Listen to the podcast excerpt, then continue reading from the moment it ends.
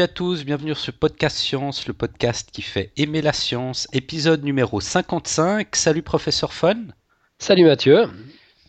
Tout va bien? Écoute, tout va bien, en pleine forme. Euh, prêt pour ce deuxième, cette deuxième partie du dossier euh, sur le langage chez l'humain. Dossier sur le langage, le langage chez l'humain. Bon, on se réjouit de, de, découvrir la suite. on, a quand même eu quelques, quelques remontrances, hein, des plus fidèles de nos auditeurs. Même pas de dossier, même pas de quote. Certains ont cru que c'était la fin du monde.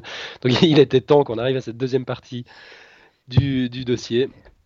Et puis, euh, Ouais, de la côte et tout ce qui va avec. Hein. Ouais, je me suis fait un peu incendier. Mais, mais tout, tout va se régler dans cet épisode, pas de souci. Magnifique. Bah écoute, on, va t'écouter tout de suite alors. Moi, je, n'y tiens plus. Alors oui, ben, pour cette deuxième partie, bon, je vais juste revenir euh, en quelques mots sur ce qu'on avait dit la semaine passée. Donc on avait commencé le dossier en parlant de l'histoire des langues, en, parlant de nos ancêtres qui avaient une sorte de, proto-langue déjà chez l'homme de Néandertal. Mhm. Ensuite, on avait parlé de la diversité linguistique qui, représente en, fait la diversité phonémique des langues. On avait remarqué qu'elle décroît quand on s'éloigne d'Afrique. C'est ce qu'on appelle un effet fondateur en série. C'est le même phénomène qui se passe avec la génétique. La diversité génétique décroît à mesure qu'on s'éloigne d'Afrique. Et ce qui voudrait dire que l'ancêtre de nos langues serait sorti d'Afrique. Alors ça, c'était pour la diversité, la diversité des langages. Ouais on avait aussi dit quelques mots sur le langage comme technologie sociale qui, permet le langage de. C'était un moyen qui ont permis à nos ancêtres de, coopérer et d'éviter ce qu'on appelle le vol visuel par imitation de certaines pratiques. Donc le, langage a permis d'instaurer certains, une certaine négociation, un certain type de contrat entre les individus. Mm-hmm. On avait parlé du cerveau, de quelques aires dans le cerveau, l'air de, Broca, qui, est l'air qui, si on trouve une lésion dans cette air, on, perd la capacité de parler. on avait aussi euh, parlé de l'air de, de, Wernicke, qui, elle, euh, lors d'une lésion, euh, donne une perte de compréhension du langage oral. Et une troisième aire aussi qui avait été découverte par Jules Desgerine, qui, lors d'une lésion, fait perdre la capacité de lire. Et à la suite de ça, on avait aussi parlé de l'aphasie, donc euh, cette perte de la capacité de parler qu'on trouve mhm. chez, certains, chez, certaines personnes. Et pour conclure, on avait aussi dit quelques mots sur l'influence du langage sur la perception des couleurs. on, avait, on avait pris l'exemple d'une tribu africaine Imba qui utilise un autre vocabulaire pour définir les couleurs et bon, il semblerait visiblement qu'ils ont une perception de la réalité des couleurs un peu différente de la nôtre, mais ça, c'est un, gros sujet à débat. Euh, on aura peut-être l'occasion d'en revenir, de revenir dessus un peu plus tard. D'ailleurs, on a eu quelques contributions déjà à ce sujet. Je reviendrai aussi là-dessus plus tard. Mhm. Alors aujourd'hui, on va commencer par parler de, de ce que c'est la linguistique et la psycholinguistique. Alors, euh, si on va sur Wikipédia, euh, on nous dit que la linguistique désigne l'étude du langage humain rien de neuf jusque-là. Euh, la linguistique théorique est souvent divisée en, domaines séparés ou plus ou moins indépendants. Alors, euh, un de ces domaines, c'est ce qu'on appelle la phonétique, c'est l'étude des différents sons produits par l'appareil phonatoire humain. un autre domaine, c'est ce qu'on appelle la phonologie. La phonologie, c'est l'étude des éléments d'articulation ou ce qu'on appelle les phonèmes d'une langue donnée. Donc, pour rappel, les phonèmes sont en gros les sons élémentaires associés à une langue ce, que l'on représente à l'aide de l'alphabet phonétique, donc des voyelles, des consonnes et certaines combinaisons de voyelles et consonnes. Il y a en général plus de phonèmes que de lettres, puisque certaines lettres peuvent se prononcer de plusieurs manières différentes, et que certaines combinaisons de lettres peuvent donner des, phonèmes nouveaux. Par exemple, si on prend la lettre C et la lettre H, et on les met ensemble, ça donne un nouveau son qui est le ch. Ouais, pour lequel on n'a pas de lettres. Pour lequel on n'a pas de lettres. Mais le ch mhm. est considéré comme un phonème. D'accord. Donc on compte plus ou moins 36 phonèmes en français, mais, dans certaines langues, il y en a beaucoup plus. On, voit aussi qu'en linguistique, on trouve un domaine qui s'appelle la morphologie, qui étudie la, structure interne des mots. On parle aussi de syntaxe, qui est l'étude des rapports entre unités lexicales dont la combinaison forme des phrases. On a ce qu'on appelle la sémantique. Alors la sémantique, c'est l'étude du sens des mots et des énoncés. Alors par exemple dans les hiéroglyphes, les pictogrammes et les idéogrammes, euh, l'image du mot donne son sens. Mais rien dans le mot n'indique comment il se prononce. Si on a appris le code visuel du mot, on peut comprendre une même écriture quelle que soit sa langue orale. Alors en Chine, on, voit qu'il y a environ 50 000 idéogrammes distincts. Bon, en usage courant, il y en a entre 4 et 5 000. Mais tous se lisent et se comprennent dans toutes les provinces, dont les langues orales sont différentes et incompréhensibles à ceux qui ne les ont pas apprises. Mais vu que tu, vois, tu, comprends, tu suis un peu. Ouais, je comprends. Donc c'est pas seulement un alphabet commun, c'est carrément euh, les, idéogrammes. Quoi. Le sens est exactement le même, mais ça peut se prononcer de manière complètement différente en fonction selon la... la province. Exactement. Ok. Alors ça c'est. J'ignorais totalement. ouais, c'est surprenant. Ça c'est uh-huh. la, partie de la linguistique qui s'appelle la sémantique qui étudie ça. Une, une autre discipline c'est la stylistique, donc c'est l'étude du style d'un énoncé littéraire. Et encore une dernière partie c'est le ce qu'on appelle le pragmatique, c'est l'étude de l'utilisation donc littérale ou figurée d'une énoncé. Elle s'intéresse aux, aux éléments du langage dont la signification ne peut, ne peut être comprise qu'en connaissant le contexte de leur emploi. D'accord. Ok, puis donc pendant les deux prochaines heures, tu vas entrer dans le détail. Non, t'inquiète pas. Ah, d'accord. T'inquiète pas. Là, je, cite juste les, différentes disciplines qu'on trouve au sein de la linguistique pour avoir un peu une idée, mais je ne vais pas rentrer en détail. C'est vrai que c'est vaste. Hein. Parce que ça, c'était pour la linguistique, mais il y a encore la psycholinguistique. Alors la psycholinguistique, c'est l'étude des processus cognitifs mis en œuvre dans le traitement et la production du langage. Donc c'est une discipline qui a été fondée dans les années 1950. Mhm. Et la psycholinguistique fait appel à de nombreuses disciplines. Alors, entre autres la linguistique, ce dont on vient de parler, mais aussi la neurologie, la neurobiologie, la psychologie et, toutes les sciences cognitives d'une manière générale.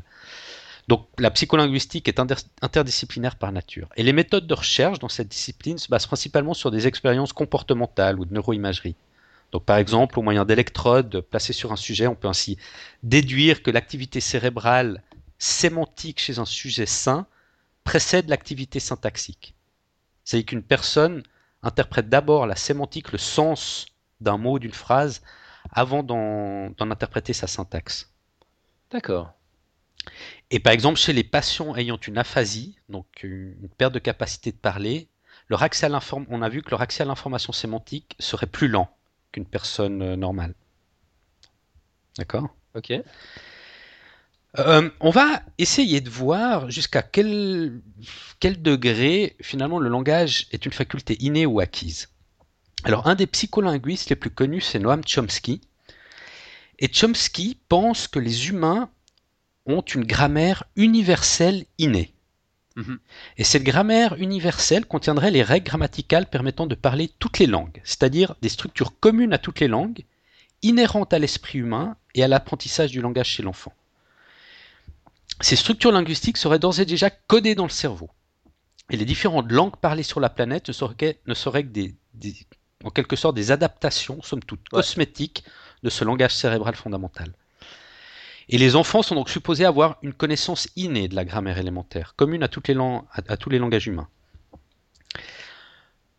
Euh, d'ailleurs, pour expliquer le fait que les enfants sont capables d'apprendre une langue qui a une grammaire complexe en un laps de temps relativement court, tout se passe comme si nous étions prédisposés à apprendre une grammaire qui comporte ce genre de règles. Et cette grammaire formelle euh, que propose Chomsky expliquerait aussi la productivité de la langue. Avec un jeu réduit de règles de grammaire et un, ensemble fini de termes, les humains peuvent produire un nombre infini de phrases. Et il existe et il existera donc toujours des phrases qui n'ont jamais été dites. Donc euh, Chomsky stipule que cette connaissance d'une grammaire universelle est donc déjà inscrite dans la structure de la faculté du langage. D'accord. Tu, vas, tu vas détailler un petit peu ce qu'il entend par euh, grammaire universelle? Oui, oui, on va, on va en parler. D'accord. Ok. Euh, alors, justement, cette idée que propose Chomsky, c'est ce qu'on appelle la linguistique générative. Mhm. Par exemple, on a constaté que les enfants commettent des erreurs caractéristiques quand ils apprennent leur première langue tandis que d'autres types d'erreurs apparemment logiques ne se produisent jamais. Euh, ces erreurs d'apprentissage faites par un grand pourcentage d'enfants tendent à démontrer justement qu'il existe un processus de généralisation des règles inhérents à l'apprentissage. Par exemple, les enfants, ils ont tendance à dire, quand ils sont petits, ils sontaient au lieu de dire ils étaient. Et donc l'enfant n'apprend pas par, par mimétisme, puisque l'erreur dans, ce cas de figure, n'a pas été copiée d'un professeur, mais a été produite par l'enfant lui-même. Une, autre, une autre observation qu'on a faite, c'est que la progression dans l'apprentissage semble être temporellement ordonnée. C'est-à-dire les enfants commencent par analyser la structure qu'on appelle prosodique vers trois mois. Euh, la structure prosodique, c'est-à-dire les accents et les intonations des mots. D'accord? Donc déjà vers trois mois, ils commencent à analyser euh, cette structure prosodique. Puis, ils entament à analyser la structure segmentale plus tard, suivi ensuite structure, de la structure syllabique, ensuite le lexique et enfin la syntaxe. Donc on voit qu'il y a des étapes temporelles dans l'apprentissage. Donc la faculté d'apprentissage du langage est structurée dépendant d'un système cognitif. Et le fait que cet ordre ne varie guère, donc cet ordre d'apprentissage, comme je dis, en fonction des enfants, semble indiquer que ce système soit universel. C'est-à-dire que le mécanisme d'apprentissage n'est en général pas spécifique à une langue. D'accord. Donc selon la théorie générative de Chomsky, la faculté de langage est un processus cognitif. Et la faculté de langage est une capacité innée, spécialisée dans l'espèce humaine, qui permet l'acquisition du langage. Ok. Donc même si aucun enfant ne naît avec la capacité de parler directement, tous naissent avec la capacité d'acquisition du langage, qui leur permet d'apprendre le langage rapidement dans, dans, leurs premières années. Donc il existerait par conséquent un, module cognitif humain universel qui serait de base à la faculté du langage et pouvant expliquer la rapide acquisition de la langue maternelle, et ce, peu importe la langue. Donc à cette théorie générative développée par Chomsky, il y a d'autres théories qui s'opposent un peu à ces idées. L'une d'entre elles, c'est ce qu'on appelle le behaviorisme. Donc c'est un anglicisme pour dire aussi comportementalisme. Donc les behavioristes ou les comportementalistes, eux, donnent une part plus importante à la non-spécialisation des structures d'apprentissage et au rôle des stimuli externes, des imitations. C'est-à-dire pour les behavioristes, le langage est un ensemble d'aptitudes conditionnées par le phénomène stimulus-réponse permettant ainsi la, mémorisation. Il en découle que toute action de la parole est en soi un acte de répétition ou soit une, analogie. Il réfute l'existence d'un dispositif inné d'acquisition, inné du langage, comme le, stipule Chomsky. Ok, comme ça c'est clair, les deux camps sont. Bon, il y en a encore un troisième. Bon, je crois que si j'ai bien compris, ce, ce, mouvement de behaviorisme est quand même pas mal pris en défaut. Hein je crois que c'était plutôt un mouvement qui a commencé avant, avant le, les propositions de Chomsky et qui a essayé, qui, continue à maintenir certaines postures comme ça, mais je crois que petit à petit on délaisse cette approche. Mais je suis pas spécialiste, donc je veux pas trop me mouiller là-dedans. D'accord. Mais une troisième, un troisième point de vue euh, de cette grammaire universelle et de la théorie générative postulée par Chomsky est aussi récusé.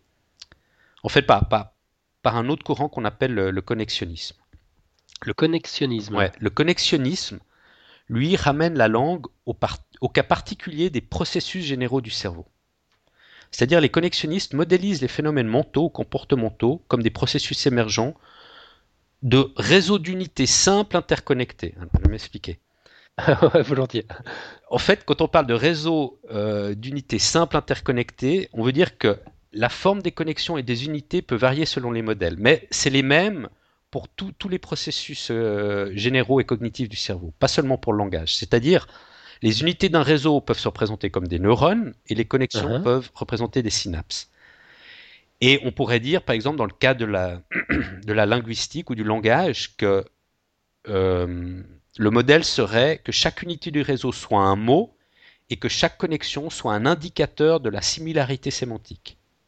Donc essayer de représenter le, langage finalement, la, structure de langage comme une, structure euh, en réseau. D'accord, c'est un peu le genre de modèle qu'on utilise dans l'intelligence artificielle tout à fait, en fait. Tout à fait. D'accord. Mhm. Donc eux, ils font une sorte de similitude entre ces modèles d'intelligence artificielle et, le fonctionnement du cerveau. Uh-huh. Et donc, effectivement, le, plus souvent, les connexionnistes modélisent ces phénomènes à l'aide de réseaux neuronaux. D'accord. Euh, alors, comme on l'a vu, euh, il y a quand même euh, le gène FOXP2 et l'imagerie cérébrale avec la détection des aires de Wernicke et des aires de Broca qui ont tout de même permis de mettre en avant, en tout cas en partie, la caractéristique innée du langage chez l'homme. Mhm. D'accord? Alors là, on a vu un peu les différents courants. Donc, selon Chomsky, il y a quand même une certaine part de faculté innée au langage. Euh, beaucoup moins chez les, chez les behavioristes qui, eux, euh, présente plus une relation stimuli et d'imitation, et les connexionnistes qui, eux voient tout en réseau. Alors, on va parler un peu de l'acquisition du langage chez le bébé, chez l'enfant. Ok. Euh, L'acquisition du langage, c'est une étape importante du développement de l'enfant, qui se déroule généralement entre les âges de 1 et 3 ans. Et au cours du développement humain, le langage est précédé par des modes de communication non verbaux, donc des jeux d'imitation réciproque entre la mère et le bébé, par exemple. Dès la naissance, déjà quelques minutes après la naissance, le bébé détecte si les personnes qui l'entourent sont en train d'interagir avec lui ou non. Et si c'est le cas, le bébé répond et est stimulé par, cette interaction. Il s'agit alors d'une communication préverbale. Par la suite, cette communication non verbale reste présente lors de la communication verbale aussi. Par exemple, on, discute en, se comprenant d'autant mieux qu'on se regarde l'un et l'autre. Donc cette communication préverbale ne disparaît pas complètement.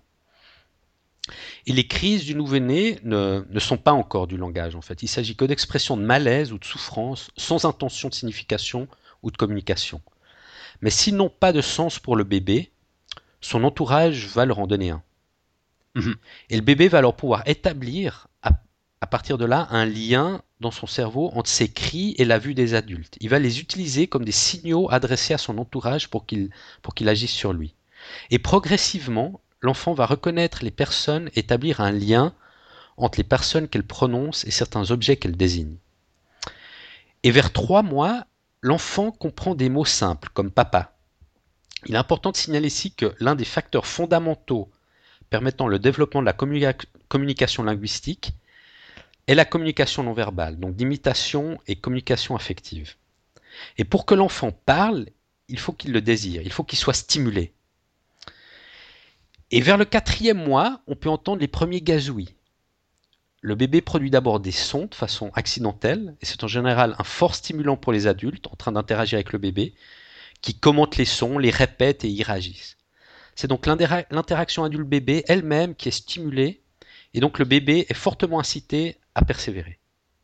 D'accord. Donc il comprend que c'est s'il si, pleure, on va lui donner à manger, par exemple, ou on va le changer. Euh, s'il gazouille, on va le, on va le câliner. C'est lui qui fait tous ces liens pour comprendre la signification finalement de ces cris qui au départ, euh, enfin de ces manifestations qui au départ n'étaient pas chargées de signification. Exactement. C'est ça que tu dis. D'accord. Et petit à petit, le bébé reproduira, euh, le bébé reproduira aussi alors ben, certains sons de façon constante et répétée. Mhm. Et vers la fin de la première année, le babillage est plus clair, on constate la, répétition intentionnelle de certaines, de certaines sonorités. L'enfant a alors la possibilité de prononcer les premiers mots. On peut donc considérer qu'il y a deux moments principaux dans l'acquisition du langage. Dans un premier temps, la capacité d'articuler certains phonèmes indépendamment de leur signification, et dans un deuxième temps, la capacité de leur donner un sens relativement à la langue parlée par l'entourage. Mhm. Alors, ce qu'on a aussi montré, c'est que chaque nouveau-né a la capacité d'apprendre n'importe quelle langue. Mais cette capacité ne peut se manifester que s'il est engagé dans un dialogue actif. Il apprendra alors sa langue et aura tendance à perdre la capacité à distinguer la richesse et la subtilité des autres langues. Mhm. À six mois, l'espace des voyelles se rétrécit à la langue maternelle, puis à l'âge d'un an, celui des consonnes. Et c'est à cet âge, par exemple, qu'un enfant japonais apprenant sa langue perd sa capacité à distinguer le R du L. Donc tout se passe comme si l'acquisition du langage n'était possible qu'au prix d'un oubli. Donc cette appropriation de la richesse et de la singularité de sa langue maternelle a tendance, si on n'apprend pas d'autres langues, à rendre indistinctes ces autres langues qui deviennent comme du bruit incompréhensible.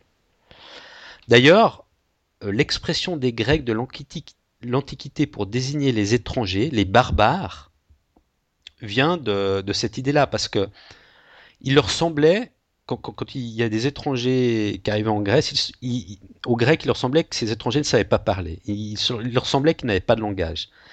Seulement la capacité d'articuler des sons sans signification, bar, barbare, une sorte de charabia comme ça. Bar, barbare, donc barbare tu vois qu'on a, euh, voilà, durant la première année, on, est ouvert à toutes les langues et petit à petit, on se spécialise et on acquiert une sorte de, prosopagnosie appliquée, aux langues.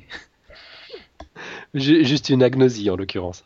Comment? Je pense. Juste une agnosie en fait. Pourquoi? Appliquée aux langues. Parce que proso c'est le visage. Ah d'accord. fait oublier, c'était agnosie. Si j'ai bonne mémoire. Hein. Ok.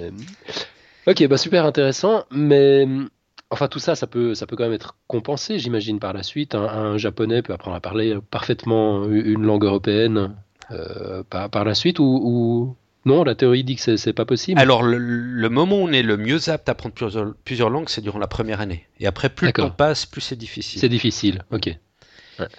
Et hum, j'avais d'ailleurs annoncé il y a quelques épisodes l'intention de rédiger un, dossier sur le, langage chez l'humain. Et bah, un de nos auditeurs, Thierry Reber, on a profité pour nous envoyer un message. En fait, il nous a envoyé plusieurs messages. Euh, il a l'air de bien s'y connaître et il, bah, voilà, il nous a envoyé quelques recherches plus approfondies sur ce thème de l'apprentissage du langage chez le bébé. Alors, c'est assez dense et c'est très intéressant. J'ai mis le contenu de son message euh, dans le dossier, vous le retrouverez sur le site. Donc dans la version écrite du dossier. Dans la version écrite du dossier. Euh, Je vais peut-être pas euh, le reprendre aujourd'hui, passer un peu long, un peu dense, puis ça risque de faire un peu trop pour aujourd'hui, je pense. Mais peut-être la semaine prochaine, si on a un peu de temps, on reprendra. Ok. quand, tu dis qu'il a l'air de s'y connaître, en fait, il est prof assistant à l'université de Neuchâtel. Euh, doctorant en linguistique justement. Ouais, donc il s'y connaît. il n'y a aucun doute là-dessus, il s'y connaît. donc il, nous, il nous parle par exemple là des, des, expériences qui ont été faites pour justement déterminer euh, ce qu'on ces bébés en fait on les appelle les phoneticiens universels. D'accord. Ils ont la capacité d'apprendre euh, tous les sons et toutes les langues. Donc il, nous parle des, différents, des différentes expériences qui ont été faites là autour. On reviendra là-dessus, je pense, la semaine prochaine. Ok, ça marche. Alors, il y a quand même un certain nombre de questions qui restent encore ouvertes et qui ne sont qu'en partie résolues. Par exemple, euh, la capacité à utiliser le langage est-elle apparue brusquement? Donc ça, c'est la position défendue par Noam Chomsky.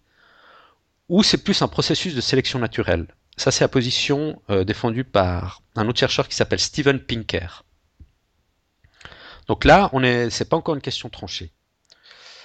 Il y a aussi quelles sont les facultés nécessaires quelles facultés nécessaires au langage sont-elles modulaires? Donc, est-ce que le langage se définit plutôt sur un modèle modulaire ou peut-être plutôt sur un système de réseau comme le disent les connexionnistes? Ou sur un système modulaire dans le cerveau éclair de Broca et des aires spécialisées? Ouais. On n'est pas encore non plus, je crois pas que c'est tranché. Euh, on peut aussi se poser la question s'il y a une période critique pour apprendre à parler. Donc ça, ça nous renvoie à la question des enfants sauvages. Ouais. Avec le fameux enfant de l'Aveyron, là, qui, qui avait jamais appris à parler, finalement, je crois. Hein. Finalement, je crois qu'il a jamais réussi. Il a prononcé un peu quelques sons, mais parler, parler, il a jamais réussi. Donc, il semblerait qu'il pourrait peut-être y avoir une période critique aussi pour apprendre à parler. D'accord. Puis une fois qu'on a, une fois qu'on a passé cette période critique, c'est fini. On perd cette capacité. Ouais. Mais comme je te dis, ça, c'est des questions encore ouvertes. Hein. Ouais. D'accord. Euh, alors là, il y a là, il y a la grande question D'ailleurs, Thierry Reber est revenu dessus aussi avec un ou deux mails. Je pense que ces mails, peut-être on les reprendra aussi la semaine prochaine, mais là je vais aborder un peu la question. C'est la grande question euh, dans, les sciences linguistiques, c'est notre langue influence-t-elle notre façon de penser? Ah. Donc ça, c'est une hypothèse qu'on appelle l'hypothèse de Sapir-Whorf. D'accord. Donc cette hypothèse décrit le rôle du langage dans la pensée. Donc la façon dont on perçoit le monde dépendrait du langage. Autrement dit, que les représentations mentales dépendent des catégories linguistiques. Alors c'est typiquement ce dont j'avais parlé la semaine passée, l'influence du langage euh, sur la perception des couleurs chez la tribu Imba en Namibie. Mhm. Qui, eux, ils utilisent un autre vocabulaire pour les couleurs et il semblerait qu'ils perçoivent un peu les couleurs différemment. Euh, un autre exemple, le mot américain peut prendre un sens différent selon la langue. En français, un américain, ce sera presque toujours compris comme un habitant des États-Unis d'Amérique. Par contre, en espagnol, un americano signifiera toujours un habitant de l'ensemble du continent américain. Ça, c'est dû au lien culturel entre l'Espagne et les pays uh-huh. hispanophones euh, du, continent latino-américain. Donc, le terme américain courant en français se traduirait en espagnol par, par, pardon, estadounidense, c'est-à-dire états-unien. Donc, la réalité serait, selon cette hypothèse Sapir-Whorf, dans une grande mesure inconsciemment construite à partir des habitudes linguistiques du groupe. Deux langues ne sont jamais suffisamment semblables pour être considérées comme représentant la même réalité sociale. Et les mondes où vivent des sociétés différentes sont des mondes distincts. Pas simplement le même monde avec d'autres étiquettes, mais vraiment des mondes distincts. Alors cette thèse de Sapir-Whorf, qui dit que notre langue influence notre façon de penser, est au cœur d'une grande controverse, parce qu'au début des années 1960, les psychologues Roger Brown et Eric Lenneberg ont entrepris de, euh, de véritablement tester cette hypothèse à partir d'observations expérimentales et montrèrent que le lexique des couleurs semblait avoir une influence réelle sur la perception et la mémoire de celle-ci par des locuteurs parlant des langues différentes. Par contre, une étude à large, échelle comparant les termes de couleurs dans plusieurs dizaines de langues menée par les anthropologues euh, Brent Berlin et Paul Kay a montré que l'organisation, ça a le contraire, c'est-à-dire que l'organisation hiérarchique du lexique des couleurs est quasi universelle. Et ils conclurent donc à l'inverse de la, de, la, de la thèse Sapir-Whorf que c'était l'organisation des catégories mentales qui déterminait les catégories linguistiques. D'accord. Est-ce que tu m'as suivi? Ouais, je te suis. Bon, oui, il faut dire que j'ai lu euh, un des emails de Thierry Reber sur le sujet dans la journée, donc je, je, suis, je suis, bien au point sur la question. Il, détaille très bien ça. D'ailleurs, il nous explique avec cette, ce cas de la tribu Imba, on comprend un peu mieux en fait. ils ont quand même des catégories de couleurs les, les, mêmes que les nous. Parce que les, les, catégories des couleurs sont, sont faites organisées d'une manière très, très détaillée en linguistique et on retrouve, on retrouve ces mêmes catégories en fait, bien qu'ils aient un vocabulaire mmh. différent. Euh, on reviendra, je pense, un peu plus en détail la semaine prochaine là-dessus. Mais c'est assez, il détaille bien, c'est très intéressant. Alors bon, dans tous les cas, ce qu'on peut en tout cas dire, c'est que la pensée d'un individu est au moins en partie dépendante des langues qu'il connaît, et en particulier de leur précision. C'est ce qu'on appelle apprendre une langue. C'est la création d'une série de liens entre des signifiants, donc des mots, et des signifiés, des concepts. Si un signifiant est absent, donc si nous ne connaissons pas l'existence d'un mot, alors le signifié, le contexte exprimé par ce mot, pourra parfois être également absent. Mais à l'inverse, il est aussi possible de ne pas trouver un mot correspondant à un concept que l'on a en tête. Alors, ça c'est un peu pour la grande controverse. On reviendra dessus la semaine prochaine. Euh, maintenant, on va s'intéresser à aussi une, une autre polémique bon, peut-être pas polémique, mais aussi une controverse, je pense dans une certaine mesure. Quels sont les processus cognitifs? Ah non, pardon, une petite chose avant. Je voulais parler en fait de la faculté langagière des animaux, mais une petite chose avant. Euh, quels sont les, euh, on va parler de la seconde langue. Tu m'avais posé la question avant. Euh, donc, quels sont les processus cognitifs associés à l'apprentissage et à l'acquisition d'une seconde langue? Mm-hmm. Alors, on voit que les enfants apprenant une deuxième langue sont plus aptes à la parler couramment que les adultes. Et en général, c'est très rare qu'une personne parlant une deuxième langue soit complètement bilingue et passe pour une autochtone. Ok. Alors voilà, maintenant je vais revenir sur la grande question aussi, les animaux ont-ils des facultés langagières euh, Alors, on a pu montrer dans les années 1970-1970 que les vervets, ce sont des singes verts, alors qu'ils étaient captifs dans une réserve du Kenya, ils étaient capables de moduler leurs cris d'alerte afin d'induire des stratégies défensives appropriées.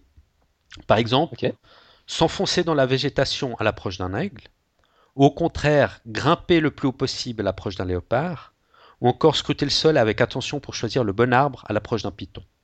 Donc on notera que la sémantique de ces cris, chez ce singe vert, n'est pas innée, mais est enseignée aux jeunes singes par leurs parents. Donc il y a une sorte de transmission culturelle. D'accord.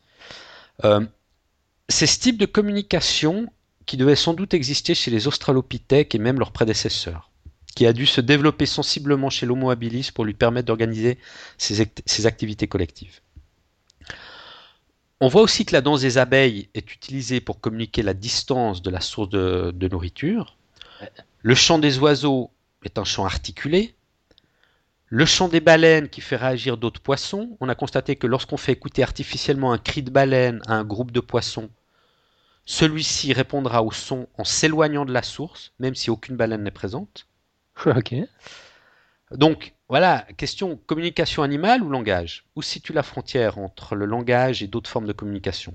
Donc, il y a un certain nombre de propriétés du langage humain qui ont été mises en avant pour tenter de séparer euh, ce qu'on appelle communication animale et langage humain. Alors par exemple, comme j'ai dit avant, la transmission culturelle. Alors c'est n'est pas le cas, il y a certains singes qui, arrivent à, à, à transmettre culturellement le langage. C'est-à-dire que le langage est passé de l'un à l'autre, consciemment ou inconsciemment. Alors ça, c'est propre, c'est propre généralement à l'être humain. Il y a peut-être quelques exceptions, mais c'est propre à l'être humain.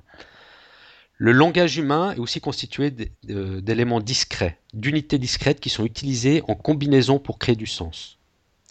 Des éléments discrets, c'est-à-dire des, mots, des, mots combinent ensemble pour créer des phrases. Ok. Euh, on a la notion de déplacement. Le langage peut être utilisé pour communiquer sur des choses qui sont ou qui ne sont pas dans notre voisinage, autant spatial que temporel immédiat. Donc, mhm. on a la capacité de, parler à travers le langage, de parler de notre passé, de notre futur, d'un point qui, n'est pas devant nous à l'autre bout de la Terre, d'un lieu géographique éloigné. D'accord? On a aussi cette capacité de métalinguistique, c'est-à-dire la capacité de discuter de notre propre langage. C'est ce que font les linguistes, par exemple. Ok. D'accord. Mhm. On a l'idée de productivité aussi chez, chez le langage chez l'humain. Euh, un nombre ah, fini. Pardon Ouais, non, je, je... j'essaie d'imaginer ce que ça peut bien être. La productivité, non, mais c'est, c'est un nombre fini d'unités ou de mots peuvent être utilisés pour créer un nombre infini d'occurrences. Ah, d'accord, ok. Ça, on appelle la productivité, c'est marrant. Ouais. Ok. On a cette capacité à l'alternance. C'est ce qui permet un aller-retour entre les interlocuteurs dans une véritable communication à double sens. La différence avec le langage animal, dont les signaux émis généralement unilatéralement déclenchent une réaction plutôt que d'entrer en relation sur le mode du langage. D'accord. D'accord? Chez les animaux, les animaux émettent des sons ou des signaux, mais la réaction de son congénère est plus une réaction physique d'aller se cacher, de monter sur un arbre, plutôt qu'une réaction euh, sous mode de langage. C'est pas de répondre ouais ouais plus tard. Voilà. ok. On a aussi euh, la capacité à exprimer le possible et non, et non seulement le réel présent. C'est la condition mhm. sine qua non de la capacité d'abstraction. On a aussi la capacité à exprimer des liens logiques, ce qui, ce qui permet euh, la naissance de l'argumentation. Ok, qui n'est pas toujours logique. Euh, et on a aussi la capacité à exprimer la mémoire du passé. Donc l'aboutissement le plus achevé de cette capacité, c'est l'écriture.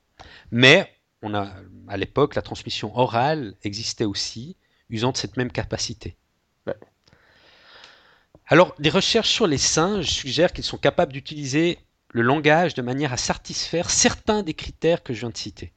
D'accord, mais jamais tous à la fois. Exactement. Donc, ils arrivent par exemple à, à émettre une sorte de transmission culturelle de leur langage. Mhm. Dans certains cas, ils ont un langage construit avec des unités discrètes.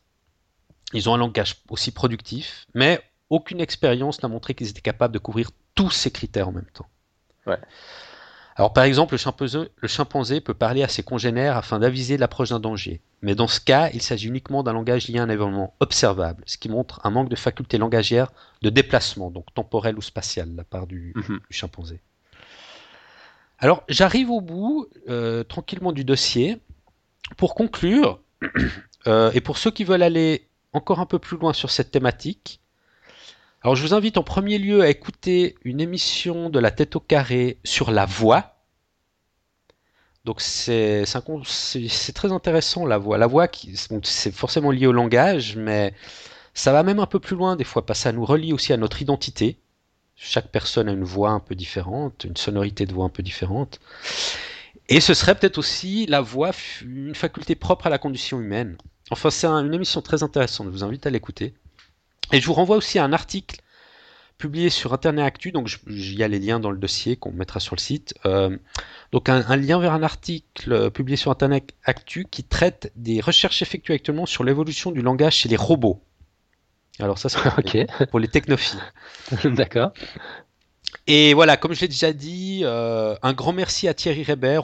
je pense qu'on reviendra la semaine prochaine sur ses, sur ses messages, sur ses emails qu'il nous a envoyés. Il approfondit pas mal tout ce que j'ai dit, c'est vraiment bien. Mais là, je crois qu'aujourd'hui, ça fera un peu trop si on se lance là-dessus. Ouais, effectivement, parce que c'est assez long. Hein. Pas aussi long que ton dossier, mais, mais quand même, c'est copieux. Donc ouais, excellente idée, on va se garder ça pour la semaine prochaine, comme ça on aura le temps de réfléchir aussi de, de, ouais, de digérer tout ça. il y a beaucoup d'informations. Ouais. Et puis je crois que ce sera bien. Que as fait. Ce sera bien de répéter tout ça, je crois, parce que c'est vrai que c'est un dossier assez lourd. Donc euh, voilà. Ouais, je m'attendais pas du tout à ça quand tu avais décrété que tu te lançais gaillardement dans le, sur, ce vaste sujet. En fait, je me rendais pas compte qu'il était si vaste, quoi. Mais là, tu l'as vraiment exploré sous, tous les angles. Ouais, J'ai appris plein, plein de trucs. Non, j'avais dit au début du, dossier la semaine passée, on, part dans, dans toutes les directions quand ouais, c'est vrai. Thématique comme ça. Bah, c'est formidable. Écoute, merci beaucoup. Et bah, merci aussi à Thierry d'avoir euh, d'avoir contribué, Thierry Rébert. Et puis, bah, ouais, rendez-vous la semaine prochaine pour, euh, oui. pour approfondir un peu. Pardon. Euh, je veux dire, pour les impatients, euh, ces commentaires sont aussi publiés. Euh, ces, messages qu'ils nous ont envoyés, je les ai mis dans le dossier, donc ils peuvent aller les lire aussi pour les impatients. Excellent. Ok, bah sinon, on, avait encore quelques, quelques petites bricoles, comme toujours. D'abord, signaler que Lucille a de nouveau produit une illustration qui explique le succès évolutif des méduses. C'est franchement poilant. Rendez-vous sur le site très vite si vous ne l'avez pas vu. C'est excellent. Euh, ensuite, Pierre Kerner a retrouvé ce qu'il voulait nous dire dans le premier épisode de sa saga sur l'histoire du vivant. Euh, tu, te rappelles peut-être, Mathieu, tu t'étais demandé à un moment si on pouvait définir qu'un organisme est en vie grâce ou à cause à sa capacité de mourir. Ouais. Et, bah là, il a, il a retrouvé ce dont il voulait parler, il l'avait sur le bout de la langue et, c'était pas venu, c'était le concept d'immortalité biologique. Et on, constate en effet que euh, certaines cellules cancéreuses ne sont pas soumises au vieillissement biologique, que les tardigrades, euh, dont on avait déjà eu l'occasion de parler, euh, peuvent potentiellement vivre éternellement. D'ailleurs, une équipe de chercheurs russes en enverra en décembre 2011 sur Phobos, c'est l'une des, deux lunes de Mars, pour tester la théorie de la panspermie, donc voir si la vie peut démarrer en, envoyant comme ça du, vivant et en voyant ce qui se passe. Et bien ça, c'est marrant, ça pose un sacré problème éthique, mine de rien. Ouais, ouais, ouais. Alors, je, tu dis ça comme ça, euh, du genre, ouais, on va envoyer des bactéries euh, sur Mars, ou non, des, tardigrades sur Mars. Des tardigrades, ouais, ces espèces de petits. Pour voir euh, si, si, ça déclenche la vie sur, sur Mars. Mais c'est, Alors, c'est pas sur Mars quand même, hein, c'est sur Phobos. Ah, pardon. Ouais, c'est une des ah, lunes de Mars. Des deux lunes de Mars, d'accord. Mais bon, même. Bon, enfin, ça, je suis d'accord avec toi, ouais. Comme si on n'avait pas déjà fait assez de dégâts ici. Dieu sait ce qu'on va encore. Non, mais ça a l'air d'être pris un peu à la légère comme ça, mais je trouve que c'est quand même assez, assez important comme, euh, comme question qu'on peut se poser si, si on doit le faire ou pas. Je sais pas. Mhm. Enfin bon, c'est un, autre, c'est un, autre débat. Bah, J'espère qu'on aura l'occasion de suivre tout ça de, de, près. Ce sera à partir de, de décembre 2011, si, si, tout va ouvrir un peu tout ça. Euh, Ouais, le, concept indique encore que, certaines méduses ont des capacités de régénération cellulaire qui leur permet également, au moins tant qu'elles n'ont pas d'accident évidemment, de, vivre éternellement. Et leur cousine, les hydres, je ne me rappelle plus si on avait déjà parlé des hydres, mais je, crois que oui, hein, euh, ne, semblent, ne semblent pas non plus soumises au, vieillissement. Euh, là, par contre, les mécanismes ne sont pas encore totalement expliqués. On ne sait pas très bien comment ça marche. Et puis, il y, a les bactéries, euh, finalement, en groupe, peuvent elles aussi vivre éternellement. Et ce concept s'appelle l'immortalité biologique. On va vous mettre un lien dans, les notes de l'émission euh, pour, euh, pour en savoir un peu plus. Donc, j'ai une mini coupure. Donc une mini coupure. Tu as dit que les bactéries, théoriquement, euh, en groupe, elles peuvent survivre éternellement. Donc c'est vraiment une, bactérie en les bactéries en colonie, oui, mais une, bactérie individuelle, non. voilà. Une bactérie individuelle est mortelle et une colonie de bactéries est immortelle. Ouais. Ouais. Enfin, tant qu'on ne spray pas la, colonie à grand coup d'antibiotiques, évidemment. Donc euh, tout ça, c'est évidemment hors accident, hein. mais euh, c'est la notion de vieillissement en fait, euh, telle qu'on la connaît chez nous, qui n'existe pas chez, chez, ces espèces, mhm. ou en tout cas pas de la même manière.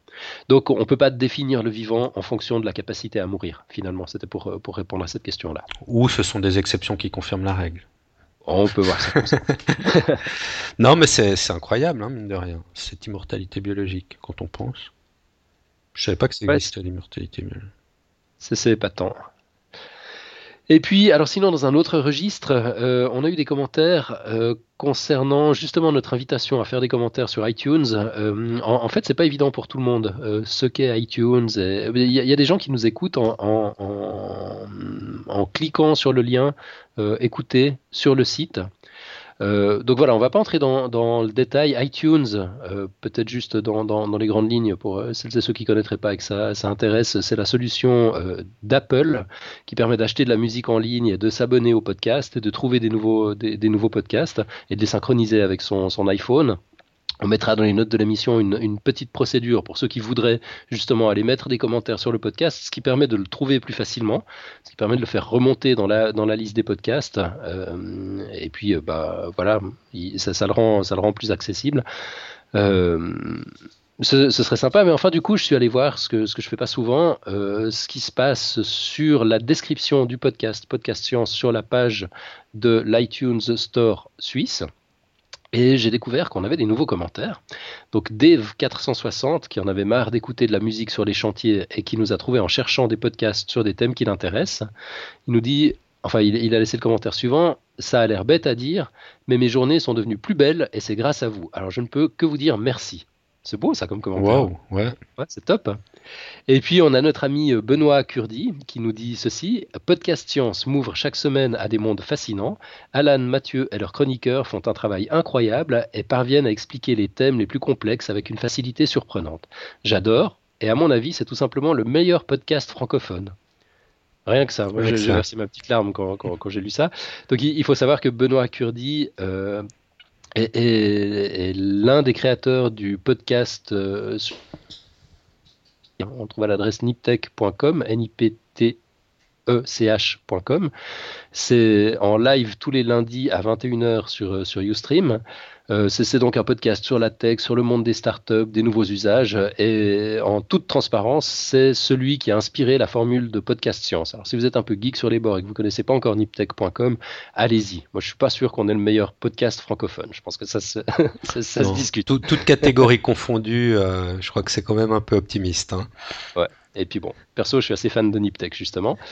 Et puis, euh, tant qu'à faire, euh, puisqu'on est dans, les plugs, on n'a pas fait ça depuis longtemps, Benoît Kurdi est également euh, le co-animateur d'un autre podcast en anglais cette fois, qu'il anime avec Rishi Balal, qui s'appelle Escape Velocity. On, mettra, on mettra le lien. Donc, c'est le podcast des entreprises qui changent le monde, et c'est vraiment génial. Si vous, si vous comprenez l'anglais, ça vaut la peine d'aller écouter un ou deux épisodes.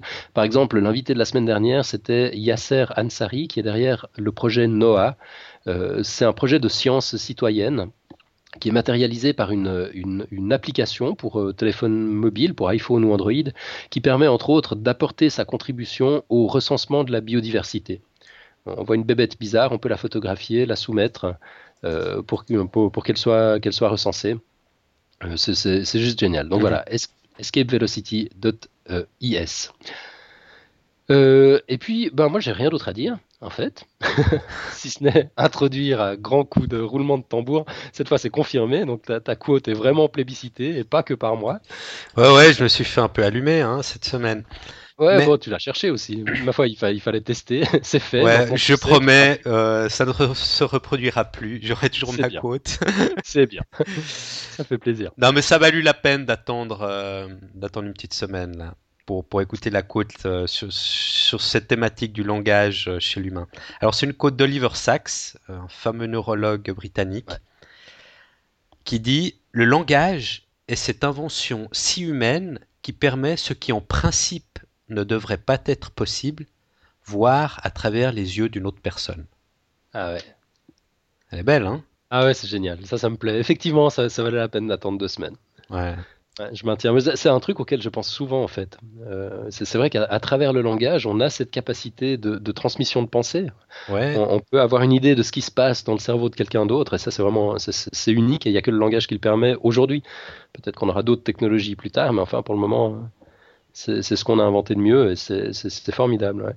Ouais. je trouve que c'est une dimension poétique en plus. Je la trouve mm. très belle. Donc euh, voilà, je me suis rattrapé. Ouais, alors t'es pardonné. tu, dois, tu dois quand même tenir ton engagement à partir de maintenant, mais t'es quand même pardonné. Magnifique quote, très, très inspiré, c'est super. Ok. Ok. Donc on en reste là pour cette semaine. Euh, la semaine prochaine, on retrouve notre ami Marco qui va, qui, qui va venir faire euh, sa première chronique, enfin ses deux premières chroniques sur. il en a déjà fait une il y a quelques mois. Oui, c'est vrai, ouais. mais en tant, que, en tant que membre de la bande cette fois. Il fait officiellement partie de l'équipe. Et on reviendra, comme on a dit, sur les, messages que nous envoyait Thierry Reber, justement, pour approfondir aussi un peu ces, notions sur le langage. Ouais, ça marche. Si ça se trouve, d'ici la semaine prochaine, on en aura, on en aura de nouveau, parce que Thierry Reber avait, avait réagi à la première partie du, du dossier. Ouais. Euh, on va voir s'il a quelque chose à dire sur la deuxième, ou si quelqu'un d'autre euh, veut, veut, ajouter quelque chose. Excellent. Très bien. Bah, bonne semaine. À toi aussi. À bientôt. ciao. ciao.